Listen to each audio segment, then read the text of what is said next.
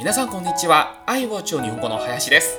今日はソフトクリームを買うときによく使う言葉を勉強していきたいと思います。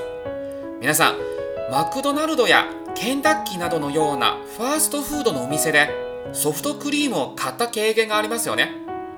そのソフトクリームを乗せる円錐形の容器の名前を知っていますか？それはコーンと言います。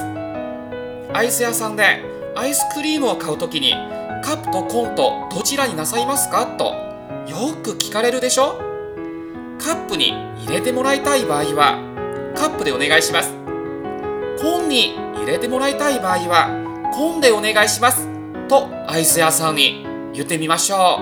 はいじゃあ今日はこれでおしまいです。コメントを残していただけると幸いです。最後まで聞いていただきましてありがとうございます。またお会いしましょう。